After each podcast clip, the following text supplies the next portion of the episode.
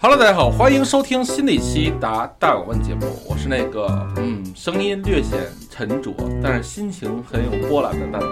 什么叫声音沉着？那您干什么呀？声音？啊，没事，挺好。你说，你说，你哎呀，说慈祥，说一半儿。哎呀，这个知识储备啊，这个楚文啊，有有有时候啊，真的，这个年轻人为什么抓不住机会呢？什么？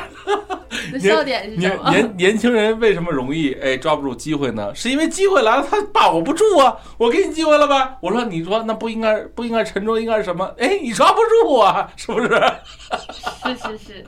那你是谁呀、嗯 Hello，大家好，我是楚文。啊，没有什么注解之类的吗？我没有那些比较华丽的前缀。啊啊啊好好好，那嗯，那那那楚文，今天咱们又隆重请到了一个呃嘉宾。这个嘉宾呢，其实我们互相不欣赏啊，你可以介绍一下。那个，Hello，大家好，我这个我是上次我一看评论区说我挺多啊，我这回就又来了，我刘洪良啊。啊，刘洪良同学，其实是被我们拽来的。啊，大梁子，啊，这个大梁子在录进录音棚之前啊，我们刚在讨论一件事儿，就是哎，算了，说最近啊，这个国民的这个舆就情绪还得在这儿说出来戾气比较重啊，所以呢，这个很多人呢都是比较负能量，所以呢，我希望今天啊，咱们这档节目虽然是一档创业的访谈答疑节目，但是还是不要把这种戾气带到节目中，所以咱们还是开开心心的传递一些正能量。啊，虽然呢，这个大梁子本身啊，他最近就利息也很重，毕竟啊，这个数字货币已经跌成跌成跌成什么样了，是不是？啊，然后呢，他最近已经资产个人资产严重缩水，个人我重新说啊，个人资产严重缩水啊。然后呢，基本上啊，举举个例子吧，就是以前呀、比如说嗯，找个姑娘，比如说请人吃顿饭呀，还能吃这人均，比如三百的。现在呀，哎呦，三十啊，都够刘新郎刘洪亮心疼的了。就这么一个资产缩水的情况。所以呢，大家可以想一想啊，这个最近比特币啊什么的这些行情，所以我我就一个建议啊，大家莫碰数字货币，好吧？嗯，啊，这事儿说实话，我觉得甭管我这资产缩不缩水，大家也别碰，因为现在啊，你只要是买完之后吧，你还卖不出来，卖了就容易冻卡，嗯，所以说就是先离远点儿，这这个圈儿已经不适合普通人玩了。所以朋友们，这个今天我要跟大家说，咱们一定要做时间的朋友。这个早在一年前啊，我曾在节目里语重心长、特别正式的啊，也是当着刘洪良的面啊，说大家不要碰数字货币，也不要接触像刘洪良这样的呃被数字货币，尤其是比特币洗了脑的人。呃，不知道大家还有没有印象啊？然后那个幸亏啊，咱们是一档音频节目，是有声音为证的，所以呢，你看这个一年过后呢，有人欢喜，有人愁。有人还在初心未变的坚持自己的观点，而有些人呢，已经在内心中发生了动摇啊，是吧？所以呢，所以大家一定要做时间的朋友，好吧？那咱们今天有哪些刁钻古怪、离奇的创业相关的问题呢？来，开始，嗯，好，来，今天第一个问题来自饲养员拓海，他说：“敬爱的蛋蛋，这个敬爱啊，哎，你看这个遥相呼应了我开场那个慈祥呃什么声，是个慈祥的声音啊，对吧？嗯他说我是做零食短视频带货的，嗯啊，现在靠自然流出单越来越费劲儿了，是不是像其他老师说的那样，必须投小店随心推和千川？蛋蛋有没有认识教随心推千川的老师？介绍一下。这个呀，我还真认识一个，就就远在天边，近在眼前 啊。这个特邀嘉宾，我们公司啊，这个主要负责投流的就是刘洪良同学啊。不过啊，刘洪良，我建议你好好回答一下这个问题，因为你边上坐这个没发言的兄弟，他以前在别的公司也是干这事儿的 啊。你别这个班门弄斧啊，好吧？来，不是，我就先，我其实先得总体说一下现在这个形势，就是现在这个自然流量出单越来越费劲呢，这确实是不是说你这一家的事儿，这是因为咱们之前不是也讲过很多了嘛，就是今年从今年开始，或者说从去年开始吧，抖音的这种总的盘子，反正也就那么多，也就那六七亿人了，嗯，基本上也就没有增新增量了，这就导致就只能是存量竞争，存量竞争，那你想吧，有一大堆新的博主一直在来，又没有新的流量，那可不就是咱的自己自己这点人就来回来去抢这点流量嘛？所以说肯定就会给那些更多优质的导流嘛，然后也自然就是如果你拍的很一般的话，自然也不就不会到你这儿嘛。这是一个大家所有人面临的现象，包括我们自己带货的话，其实也明显能感觉到今年的这个带货的流量，它它跟原来是比较完全不一样的。这是第一方面，然后第二方面也是更重要的一方面，我觉得是因为就是现在我自己，尤其是这这两天，我们也不是也试了，是带了点货嘛，然后明显能感觉到，去年的话可能会出现很多那种上百万的，咱们也很正常嘛，对吧？带货的，现在的话你破个十万，这感觉都都快快费劲了。这导他说的是 GMV 啊，也就是销售额。啊，对，然后然后然后那个，然后现在的话，导致这个这个很很大一部分原因，我个人感觉啊，是因为它这个呃，就像你说的，它这个抖音和千千川和这个千川，首先他这个千川和抖加分开了，这这你应该知道。然后后来呢，就导致这个千川的嗯你你是嘴瓢了吗？怎么老吸口水啊？不是在这儿啊，不戴不戴口罩了啊，然后就导致吧，你现在这个你现在这个这个头流的头流的这个这个审核就变得更严格了嗯。应该说就是原来的话，原来的话可能一个就是我们原来带东西都是口无遮拦的，就什么话都能说。现在吧，比如什么口臭也不能说，什么这个任何功能效果的也不能说，就是就是有有功效类的都是不行的。对，就是禁忌之多呀，就是越来越多了。而且你明显能感觉到，抖音对于这些专业化的这些需求也越来越重了。你比如说，不光是这个，呃，刚才咱们说那些功能上的啊，比如说什么金融上的，你要没有证儿，也不让你说了。你要是医生，对吧？你要不是医生，你跟任何医学医学科普的也不让你说了。也不能穿白大褂儿。对我们这些，我们这个呃，就是呃包括法律啊，就是任何专业口儿的，它也就会越来越细分了。所以说，这对于咱们小白来说，或者说咱们普通的这种做抖音自媒体人来说，肯定是不是很不是很友好的。对，至于解决方案，说实话，我我个人感觉啊，就是或者说我自己碰见那些呃带的比较好的。那些新的消费品公司们，他们其实都有一套那种，我我个人觉得他们是有一套那种自就是随时在更迭的那种那个手抖音的那种审核库的。就是任何的敏感词，因为它这个敏感词基本上是三个月一变，这这就导致它它那个动态的，比如说原来口臭还能说呢，现在就不能说了，嘴里有味儿就得变成嘴里有味儿了，后来嘴里有味儿也变成变成限流了，你就只能继续的去探索。所以说这个东西就是你必须得自己专业化，你把你自己这些抖音的这里边什么东西不限流，你给摸清楚了，你在后面可能才 才才去好在这块儿生存，不然的话这这块儿我觉得你找什么那些呃老师啊什么的，其实也没什么大用，你不如去自己去一直去去去摸自己的这个脚本，当然你而且你也不要迷信一种脚本，在抖音这块儿，包括我们自己投流也发现，一个好的视频涨粉儿也一样，就是一个好的视频你投流，它的 ROI 肯定是一直在下降的，这个你应该也明白，就是一直都大家得创新，所以说在这儿你甭想去偷懒儿，就有有一劳永逸的东西是没有的，嗯，嗯，基本上就是这样。我补充一下啊，然后他说。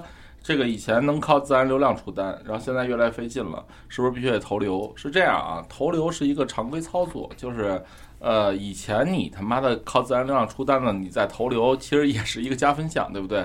只不过现在自然流量越来越少了而已。那么为什么自然流量越来越少了呢？是因为刘洪良说的一部分是对的啊，就是说现在呃流量池子就那么大了。然后但是呢，还有一点呢是什么呢？就是说呃，现在抖音的用户啊，就是不喜欢看那种特别硬的那种广告。所以呢，他还是希望能够看相对软的广告。所以其实广告主要求的品效合一，其实有时候很难达到的。又想得到品宣，又想得到效果的转化，其实其实不太现实。你要想要转化，就是简单粗暴；你要想要品宣，那你就别想着转化的事儿。然后呢，所以呢，很多这个为什么一挂车的这个视频流量就低呢？是因为大家天然的经过这几年的洗礼之后呢，一个抖音用户一看到有小黄车，就自然会觉得这条是硬广，所以他就划走，所以它的完播率也会低。完播率一低，评论数量一低，互动率下来之后，你的视频播放量肯定就低呀、对吧？所以这是一个呃必然的一个结果。那咱们解决这个？原这个方法呢，其实要从内容端去抓的话，就是把内容做的尽量软，能软直就别硬直。然后呢，把视频做的有意思。其实现在很多剧情类的账号啊，做的还都不错。就是怎么做呢？它就是有一，它就是给你先看一段剧情，然后中间插一广告，后边呢。让让你知道还有一个特别搞笑的一个结局，但是呢，你中间插一广告，你说你是划走还是不划走？你划走你看不到你结局了，你不划走吧，你就把广告看了，对吧？这是一样的原理。所以呢，其实现在倒逼的是内容创作者一定要有更优秀的创意。那么你要是一个卖货的，其实我给你一个小方法啊，这块儿呢，其实最简单的方式，如果我是我是卖你的东西，我应该怎么做？我应该做的就是，呃，去利用抖查查或者是馋妈妈这样的第三方数据监测平台，看一看，就是类似你家这样的货呀，谁的视频播放量最高啊？然后呢，他怎么拍，你也照着他仿就完了。就之前啊，丹姐卖过一本书，叫《价值》，张磊写的。当时那本书啊，说实话，就我们的视频转化率高，一一条视频卖了大概多少一万多本儿，对吧？然后呢，那那条视频呢，这个我我我在发完之后的几个月，我看到了很多账号都发了我类似的那样的文案和和和解和顺序。就比如说我当时那个文案一上来是先抛了一张照片儿，是一个呃互联网东兴局，就是一个饭局，就是在乌镇的那个饭局，中间坐着马化腾，边上刘强东，后边这个谁谁谁。然后我是拿这个开场的，你后来发现所有人脉价值后来都用这个开场，那就证明什么呢？证明其实会玩的呀，他都看这个行业这个产品哪个视频带的货播放量高，那我就抄一模一样照着仿拍就好了。你需要什么创新呢？你不需要创新，对吧？所以他怎么拍你怎么拍，这是最好的一个被验证过的一个方法。然后呢，投流是这样啊，这个如果你做生意还不懂什么叫拿钱买钱，你生意就永远做不大。比如说啊，假如说你条条视频都能拍到自然流量一百万，那我能怎样呢？你一百万，假如说转化百分之一，那一百万不是也就卖个一万件儿嘛，对吧？这个一万件儿，那你不是也就挣了一万件儿的钱吗？但是呢，如果你你你每天想的是如何把这一百万变成五百万，你不是就有增量了吗？那那多出来四百万怎么来的呢？那不就靠投流吗？当你发现你在抖音上花千川也好，花小店随身听，你你你花了一百，你回了一百一，那你该不该花一千呢？你一定该花一千啊，因为你能花一千能回一千一啊。所以这事儿本身是一个算术题，不是一个哲学题。就是说，不是说你必须二选一，也不是说现在是不是必须得投流。投不投流的情况在于你能不能投回本儿。你发现你如果投不回本，你干嘛还投啊？对吧？你发现你投回本，你干嘛不加加磅啊？所以这本质来说啊，是靠自然流量干嘛呢？靠自然流量去算你的转化率是多少。比如说你你这视频虽然自然流量不高，就一万播放量，但是你一算，我操，千分之四的转化率，然后每个产品每每每每卖一件产品你能挣二十，那也就是说一万个播放量你能卖四十件货，四十件货呢你你能挣二十，你能挣八百，但是一万个一万个播放量在抖音只值二百块钱呀，那你干嘛不花二百块钱换不回那八百块钱呢？对吧？你投了一，你投了二百，不是就两万播放量了吗？你投了两，你投了两千，不是就二十万播放量了吗？不是就这么简单吗？然后随着播放量，随着你投的越来越多，它转化率慢慢下降，那你就停止投啊，你再再继续做新视频啊。所以这个逻辑其实不冲突啊啊！这个事儿做生意没有非黑即白，只有只有 A，只有 A 是对的，B 是错的。你你可以双管齐下呀，对吧？所以当你把这个自然流量看得很重，那证明什么呢？只能证明你的生意做得不够大，对吧？嗯嗯，而且这个我顺便说一下，就是如果说他真的就是，首先呢，我就是。抖加也不用也不用找什么老师，因为那东西它也不是什么太困难的东西，你应该能摸出来大概的规律。然后另外关于这个小店随心推和这个千川这块的话，呃，基本上就是信息流。信息流的话，说实话也没有大家就是大家想象中那么难。你我建议你啊，就直接比如说你是卖什么切糕的，或者说你是卖什么山楂条的，你直接你就刷刷刷刷刷到刷到你能刷到的这个信息流了，就是类似于山楂糕或者萨琪玛，你看看他怎么拍的。对吧？你就大概其正好是那么来，然后就至于粉丝的画像吧，你肯定也知道你自己的用户群到底在哪儿，嗯你就按那么来，然后你测几个不同的模型，也就跑出来。因为据我了解，包括我跟他们也聊过，就是专门负责千川这个投流这些人，那帮人基本上也不是很专业，因为他们这事儿本身就没几年，也基本上都是比如说摸索个半年一年的。他们就觉得自己懂了，有一套模型，可能就出来一次，因为抖音算法也是随机，就跟我们啪一下出来一一亿播放量或者五千万播放量爆款一样，他们就拿这一次，然后就开始忽悠人去了，就开始弄去了。其实也就那么回事儿。你但凡你要真是个创业的，你其实自己自己摸索，肯定成本我觉得比那个低嗯，啊，没那么难啊。好吧，那就先这样。下一个问题，好嘞，那第二个问题，嗯哎呦喂，他说：“蛋蛋嘉宾老师，你们好，我三十三岁了，在小县城做了十年的房地产销售和商业招商，现在做到了总监，在上面就是老板了。房地产这两年的行业形势下滑，想转行，最近一直有辞职的冲动，上班的每一天都很煎熬，想合伙做一个装修公司。”现在整合了有经验的施工和设计，这个行业在小县城有天花板，目标想做到小县城装修行业的前三。想问问蛋蛋和嘉宾，北方小县城装修行业现在还能做吗？这就是就是我觉得在任何一个有人住的地方，装修都能做，嗯关键是你怎么做前三。依靠传统的在一个小区门口开一个店，然后做当做商是很难做前三的。那最好的方式呢是学会利用工具。我呢不是因为我做了抖音就天天推崇大家做抖音。抖音有些人把它变成一个内容平台，有些人把它变成一个纯工具平台。那么这个做装修大哥呀，就应该把抖音当成一个赚钱的工具平台。什么意思呢？就是说，有些人做抖音是为了自己想红，对吧？能接广告。然后呢，但是你做抖音就是为了能够成为你的小镇排名第前三，啊，就这么一个事儿。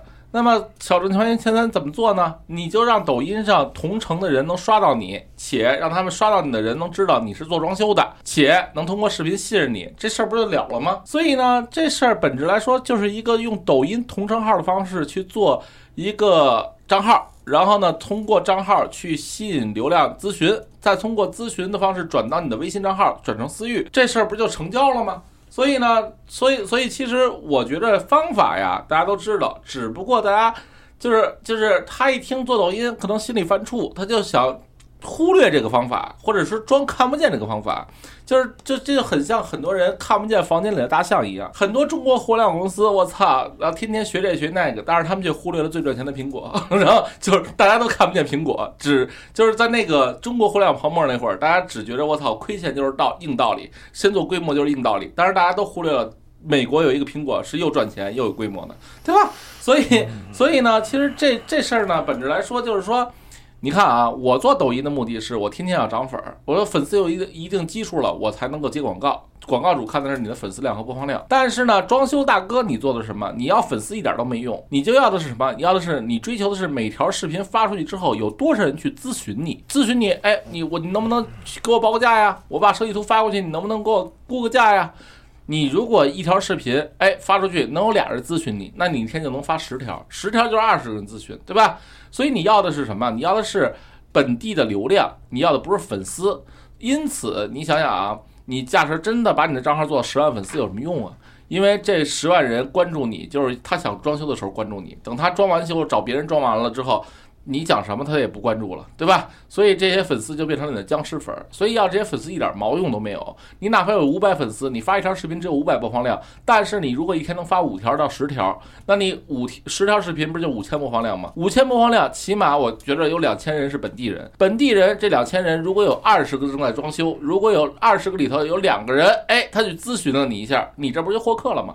对吧？你只要持续干这件事儿，那他妈的不是就你就本地前三了吗？霍元甲，你什么时候才能成为荆门第一呀？对吧？所以，那就在今就在今天呀，对吧？所以呢，这个我跟大家说啊，就是说具体这个装修类型账号怎么做，特别特别简单。这个为什么这个这个你觉得这个腾讯、阿里、这美团都是自己想出来的吗？滴滴不是啊，这个这个美国已经有了易贝，后来中国才有的阿里呀，对吧？这美国已经有了亚马逊，中国才有了京东啊。美国已经有了 Uber，所以中国才有了这个滴滴啊。所以你不用去想啊，你看看抖音上其他地方有哪个类似装修这样的大哥，他做的账号比较好，你不用看他粉丝有多少，你就看他播放量挺高的，哎，有好多人咨询他，那你就照着他做呗，对吧？就这么简单呀。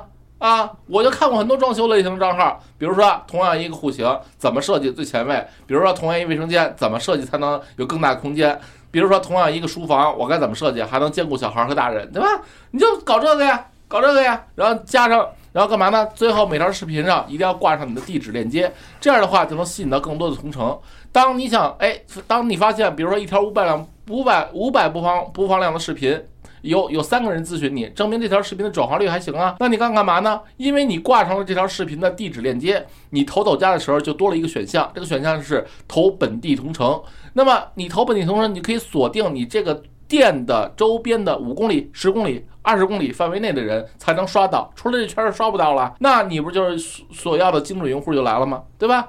有什么要补充的？嗯，我补充的补充点别的吧，就是你说完抖音这个，我补充点别的。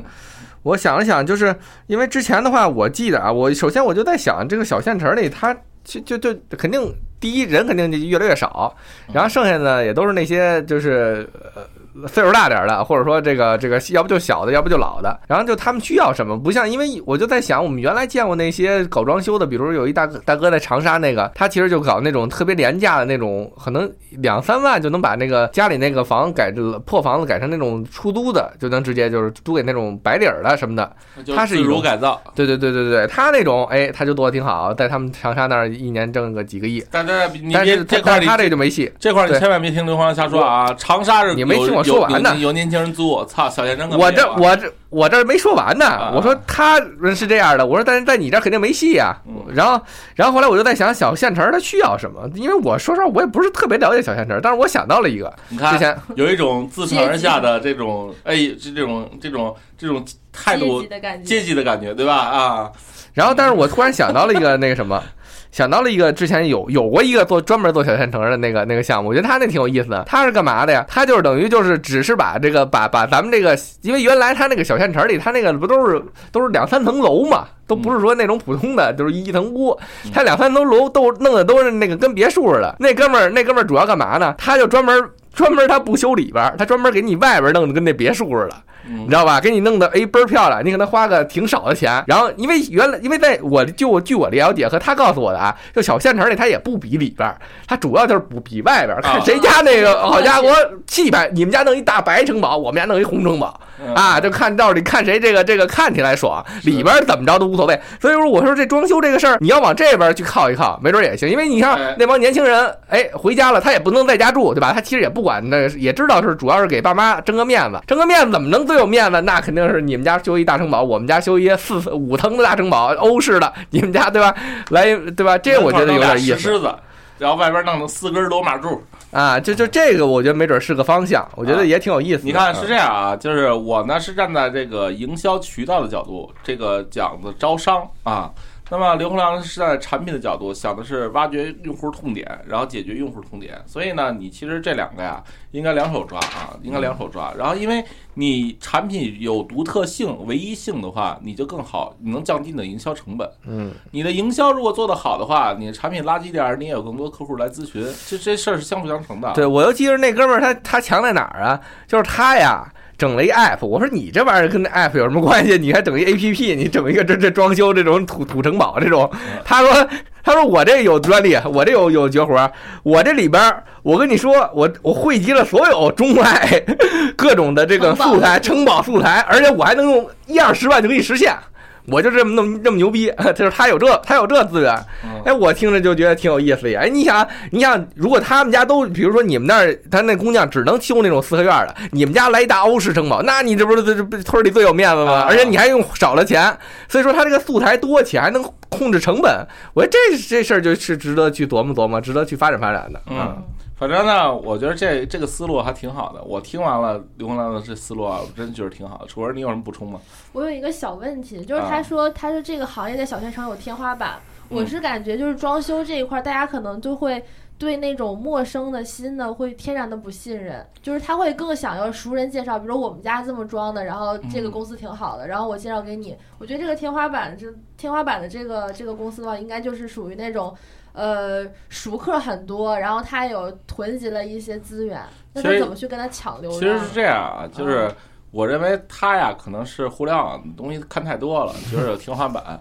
我这么跟你说，我们家小区啊，一老破小，然后呢，这小区也没多大，就就他妈的十几栋楼，然后住还而且呢都是六层那种楼老楼，然后住的还都是以老头儿小孩儿为主。然后这个这个小区啊，有一大哥，我操，每天就是是十年前，零九年零九年那会儿，十几年前，丫就开一个破他妈昌河，在我们家小区那西口，哎，每天早上起来就来了，停那儿车，然后跟那些这个出这小区的大爷们唠嗑，然后呢门口还弄一架子，一铝合金架子，干嘛的呢？就是安飘窗，然后他那飘窗上有塑钢的，有铝合金的。然后这大哥呢，现在我操，现在大哥已经换换牛逼车了，知道吧？但是大哥呢，已经安排了自己的马仔，还是在那个小区那西门，天天早上起来，我操，支一个支一那破逼昌河就在那儿摆。然后现在呢，基本上啊，这大哥已经把我们这小区所有的这个安飘窗这个业务都垄断了。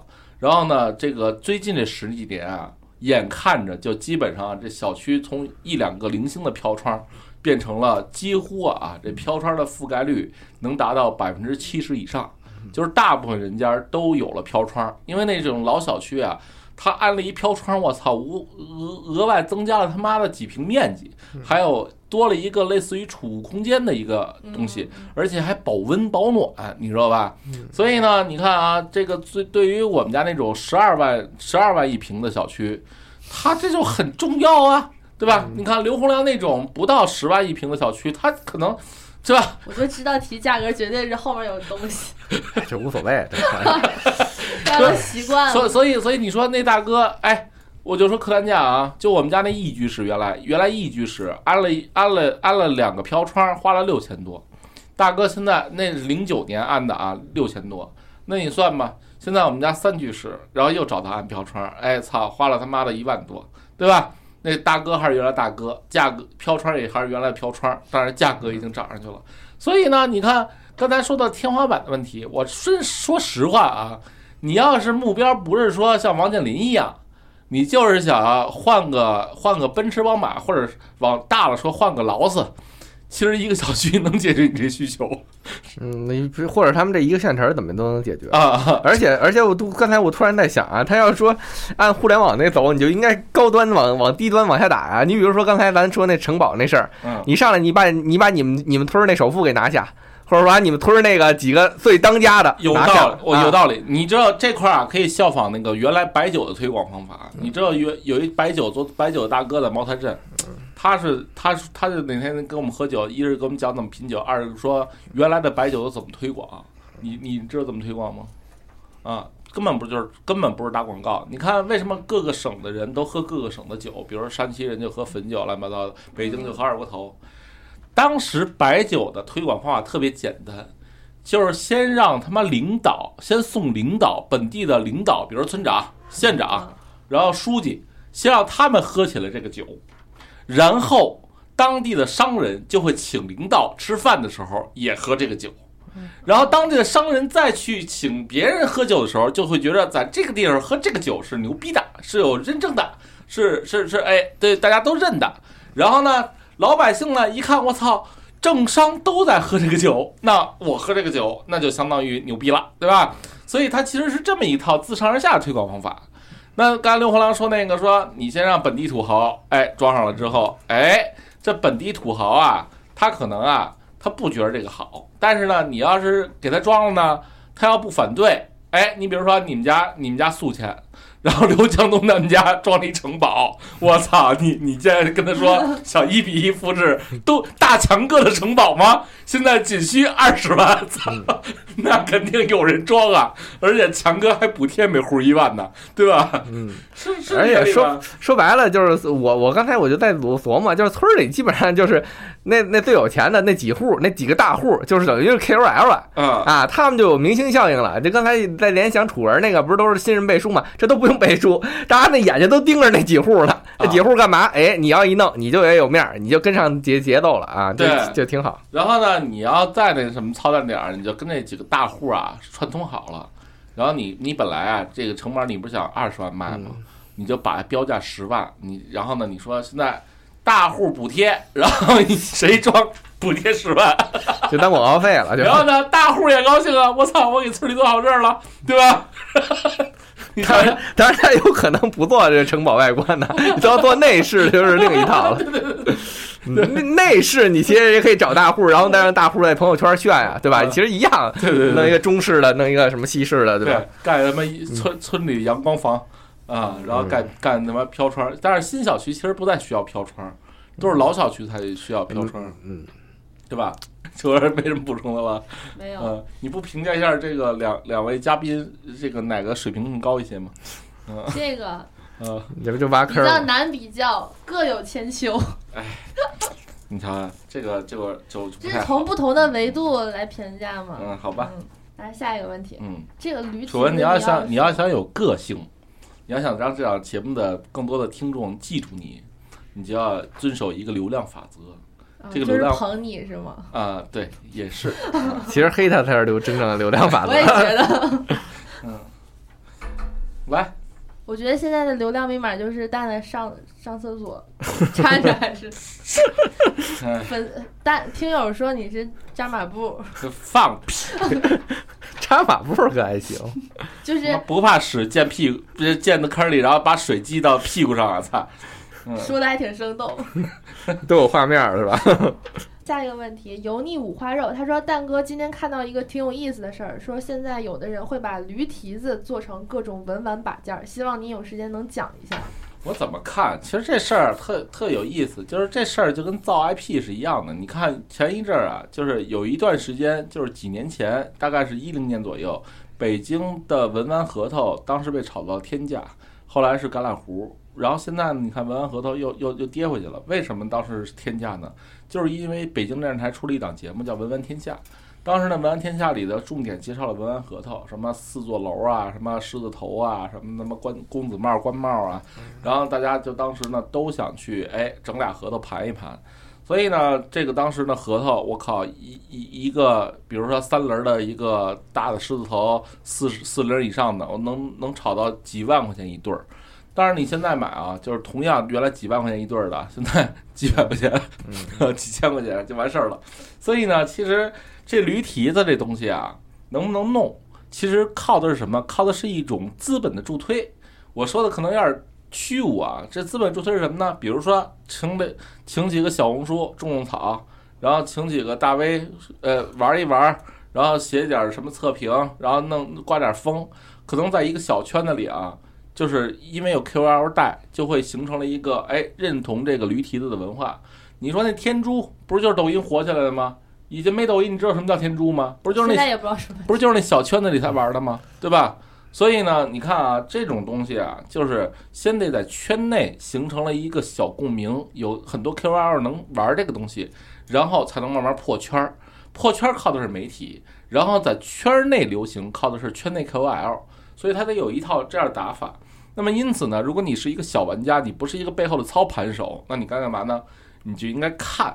看什么？看最近圈子里流行什么，哪个东西可能要破圈儿，你就先囤点儿，对吧？那对于一个个人，可不就搞这个嘛？所以呢，这驴蹄子，这个驴蹄子做成这个文文玩把件儿啊，其实自古以来就有，还有他们拿黑驴蹄子做他妈摸金符的呢，对吧？啊，这是这这真的驴蹄子吗？黑驴蹄子做摸金符，就是驴的蹄子，就是就是说白了就是这玩意儿不会，说白了就是手指甲，驴蹄子手指甲。啊，那玩意儿做成一个，比如说项链，不是盗墓用的吗？不是，你听我说，它它抛光了之后，它抛光之后还是可以玩的，还是可以戴的啊。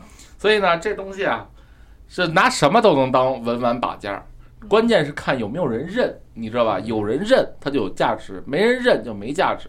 那么，所以呢，你现在作为一个个人来说，这东西啊，已经跟手艺不手艺没什么太大关系了。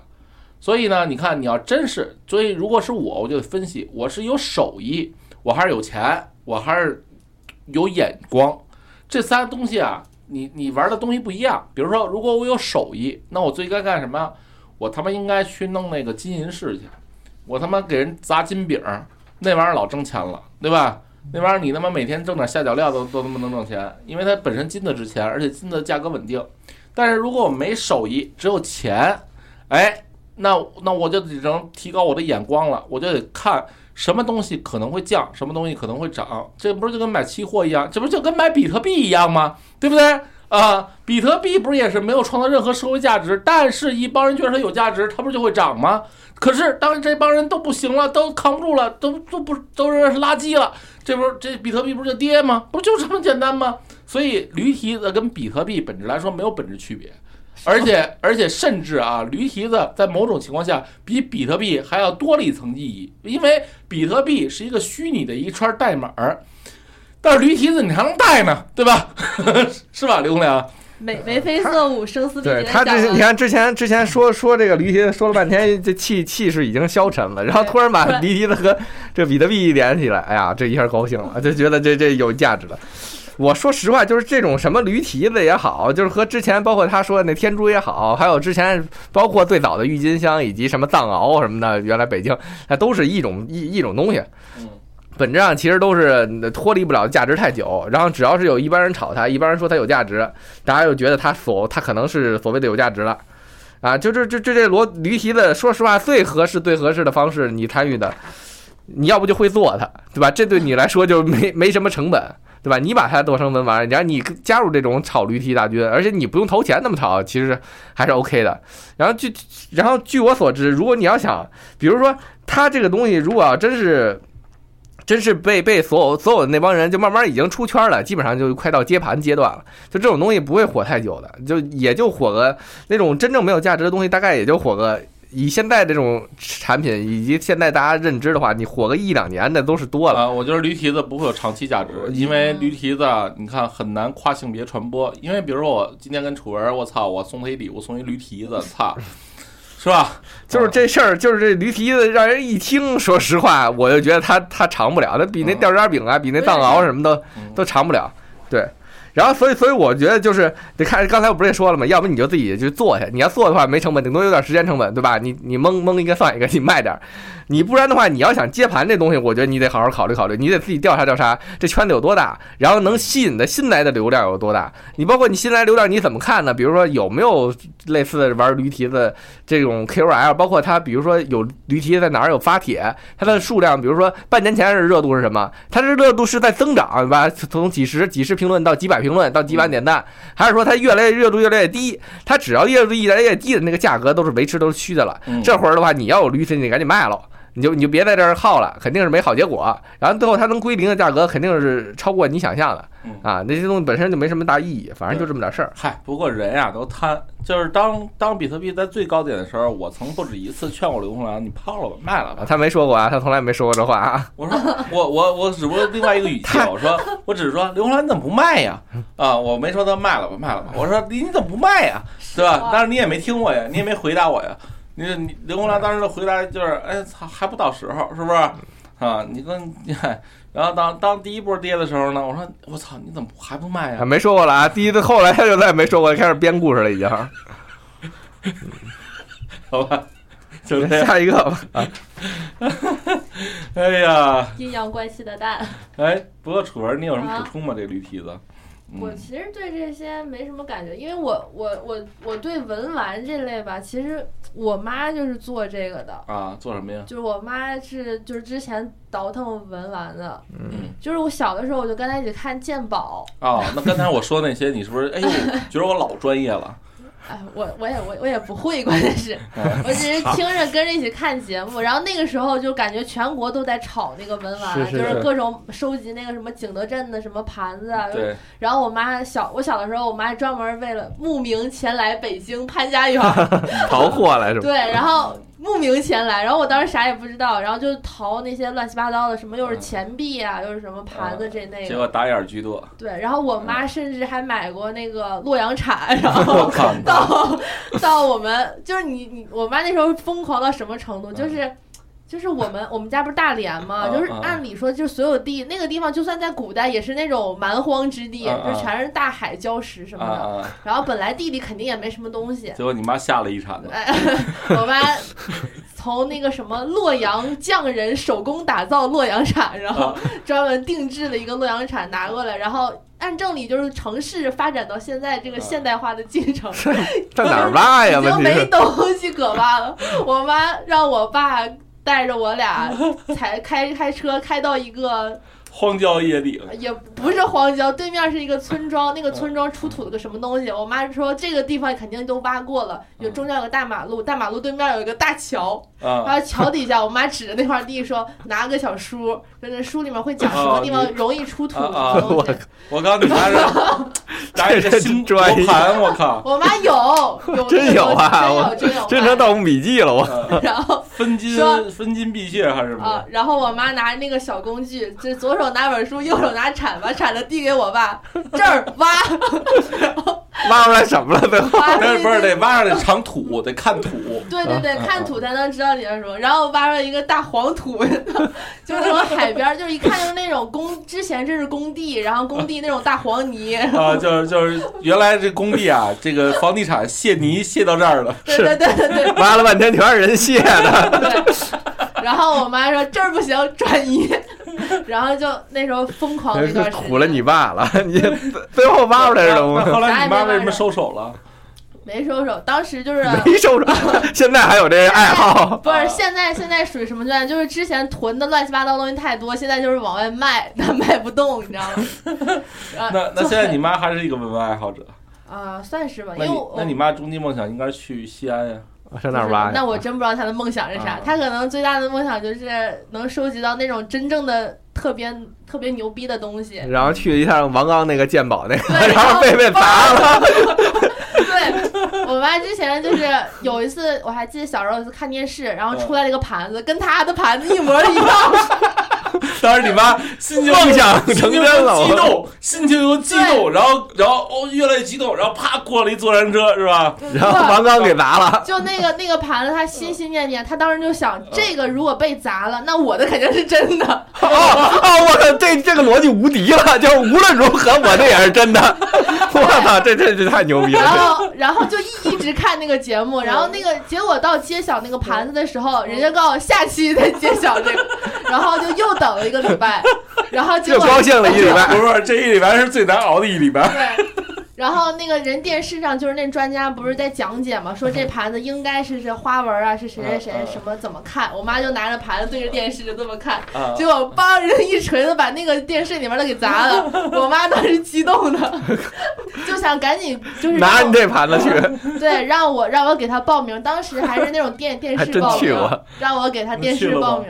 没去，人家那有选拔的，哦我觉得那玩意儿都是有内幕的，都不是随便一个人。不是这选拔海选都没过去，最后就咱这盘子 对对对，然后，哎，都不值得一砸了。疯狂的我嘛，所以我对文玩这东西其实就是感觉就是一个有一种说不出来的狠。对对十个里边九个骗，对对对，就感觉那个东西全靠忽悠，就全靠你买的时候那个卖的人怎么忽悠，哎你说这个东西啊，我这祖上传的怎么怎么而且而且真是买定离手了。嗯对对对，哎呀，这个这个当时啊，《盗墓笔记》火那会儿啊，我还特流行特热衷看。当时我就看了一个盗一本书，在火车上。当然我还坐的是一绿皮火车，然后呢，这车上还能抽烟，我就去那个中间儿，哎，跟一哥们儿。这个我就我就我就我就给他讲我在车上看的什么，我就讲的有门儿有道儿，说先去那个先去那个秦岭里边有一棵树，那棵树巨大，然后往下挖，一大哥在边上抽烟，你知道吗？大哥抽烟，丫也不走，丫一根续一根，一根续一根，丫听你讲故事，然后，然后最后我说，最后我就说了一句，那就我说，我就看到这儿了，后边还没看呢。然后大哥啪啪把烟掐了，哦，合着你们刚才说的是书啊？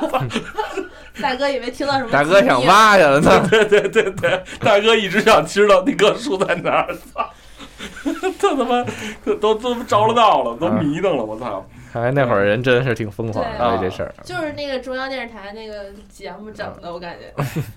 所以，啊，你看我刚才说的没错儿，就是你要想这东西火，就得有大 V 带，然后有媒体在在分发。助推，嗯，好吧，那咱们最后一个问题。来吧。哎呀，这个看来楚文的童年还是很快乐的。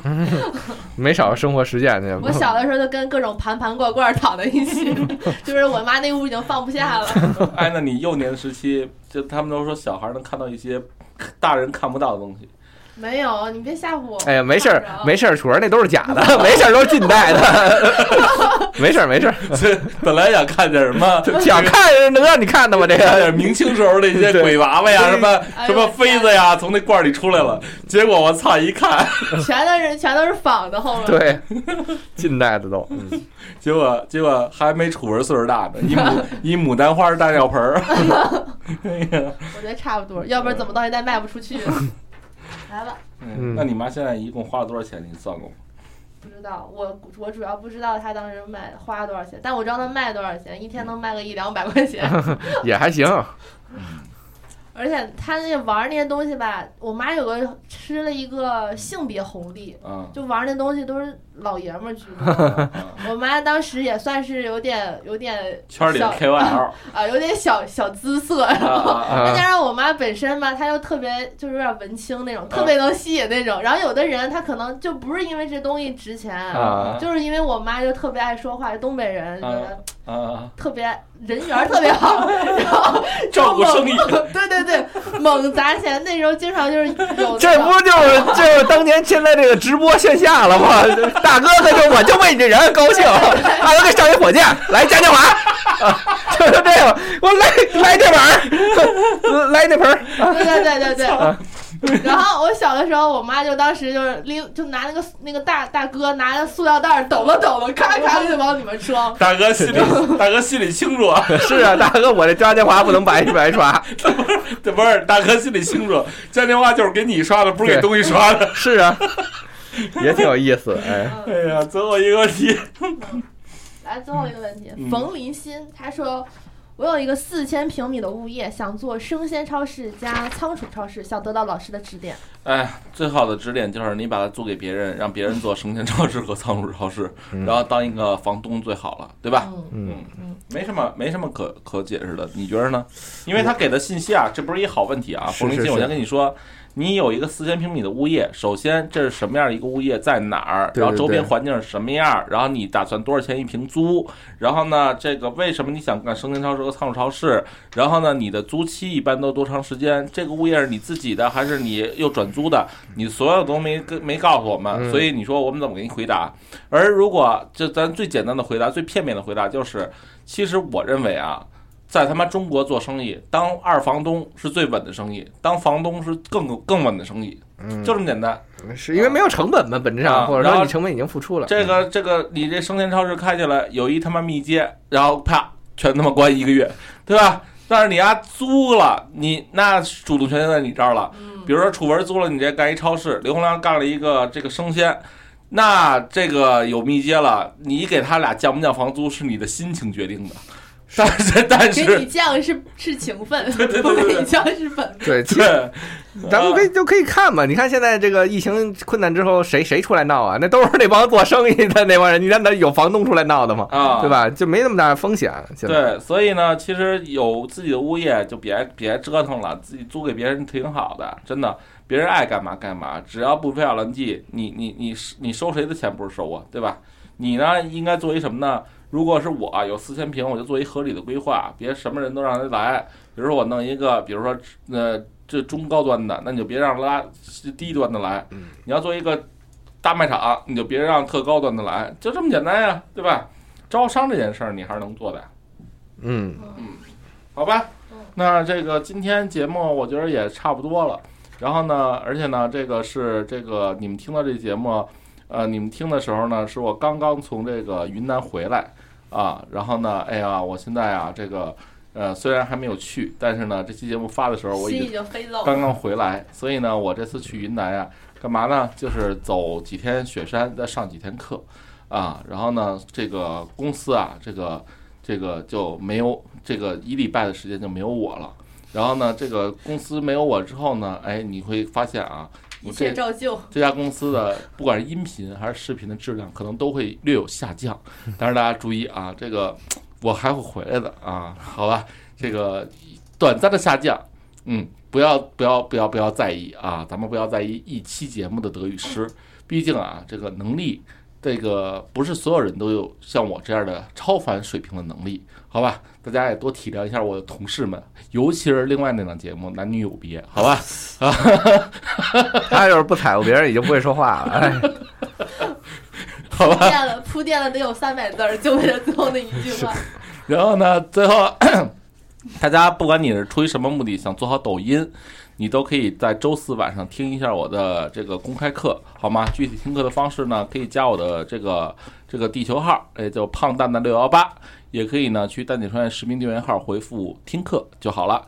然后提交创业相关问题呢，建议大家提交的详细一点儿，也可以去公众号回复这个问提问就可以了，好吗嗯一？定要多提问，一定要多提问。好吧，啊，那就今天就这样。然后这个咱们这个再次啊，在节目里给刘洪良一个大大的鼓励，咱们一起啊，在节目里中这个 这个大家有点良心什么来着，有点爱心的朋友啊，这个你们就在节目的评论区说刘洪良加油，千万不要去天台，加油，不要去天台，加油，因为他去了天台还他妈算工伤，你知道吧？